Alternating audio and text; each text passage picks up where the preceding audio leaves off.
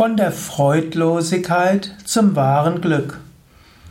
Ein Eintrag im Yoga Vidya Lexikon der Persönlichkeitsmerkmale und Emotionen, eine Ausgabe im Umgang mit Depressionspodcast von www.yoga-vidya.de Von der Freudlosigkeit zum wahren Glück. Es gibt verschiedene Arten von Freuden. Und es gibt verschiedene Arten von Glück. Es heißt, dass Freudlosigkeit eine Grundlage sein kann für spirituelles Wachstum. Und spirituelles Wachstum ist langfristig die Grundlage für wahres Glück.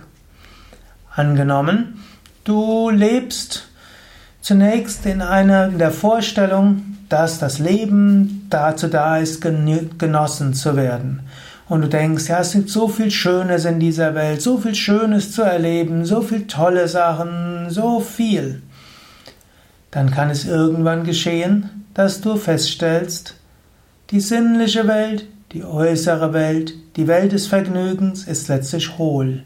Plötzlich empfindest du Freudlosigkeit. Oder es kann sein, dass du in eine Erkrankung kommst und vieles, was dir vorher so wichtig war, ist nicht mehr möglich. Oder du verlierst dein Geld und auch das kann dazu führen, dass vieles nicht mehr möglich ist, was dir vorher wichtig war. So kannst du in eine Freudlosigkeit hineinkommen.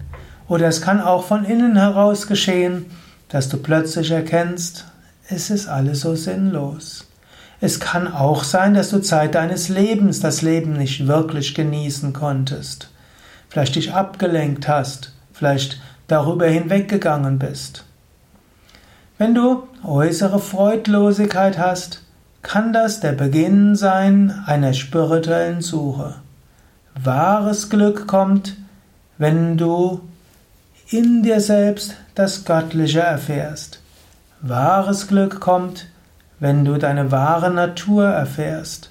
So kann man sagen, Freudlosigkeit kann eine Grundlage sein zum wahren Glück. Wenn du an der äußeren Welt nicht so viel Freude empfindest, dann kann das eine starke Motivation sein, spirituelles Glück zu suchen. Daher gestehe dir ein, wenn du meinst, dass die äußere Welt kann dich nicht freudevoll machen.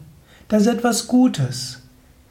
Und dann überlege, wie komme ich zum wahren Glück? Begib dich auf den spirituellen Weg.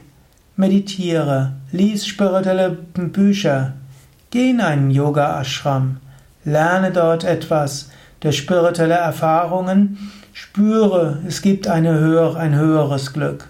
Durch Vorträge höre darüber, wie du hinkommst und Schritt für Schritt erfahre das wahre Glück, indem du das Glück in Gott, in der spirituellen Praxis siehst. Das waren ein paar Gedanken zum Thema von der Freudlosigkeit zum wahren Glück.